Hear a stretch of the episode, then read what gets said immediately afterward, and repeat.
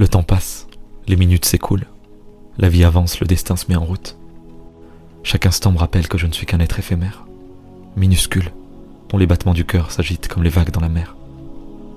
Mes rencontres, mes réussites, mes échecs, mes mérites, tout est amené à disparaître. Et une question me préoccupe. À quoi bon vivre au rythme du paraître? Que vais-je emmener avec moi? Quand viendra l'heure qui m'a été prescrite? Qui dois-je réellement satisfaire? Quel est le but de mon passage sur Terre? Ma vision se brouille parfois, m'empêchant de me rendre compte que, derrière les nuages de l'ego, derrière la brume de mes pensées, se trouve celui qui m'a créé et qui ne m'a jamais abandonné. Il est là, à chaque instant, plus proche que jamais.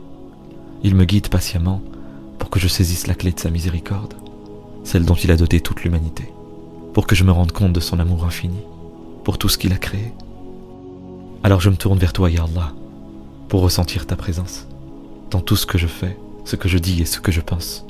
Je prie pour revenir vers toi l'âme apaisée, et te témoigne ma reconnaissance pour le meilleur des bienfaits. Parce que la vraie réussite ne s'achète pas avec des billets.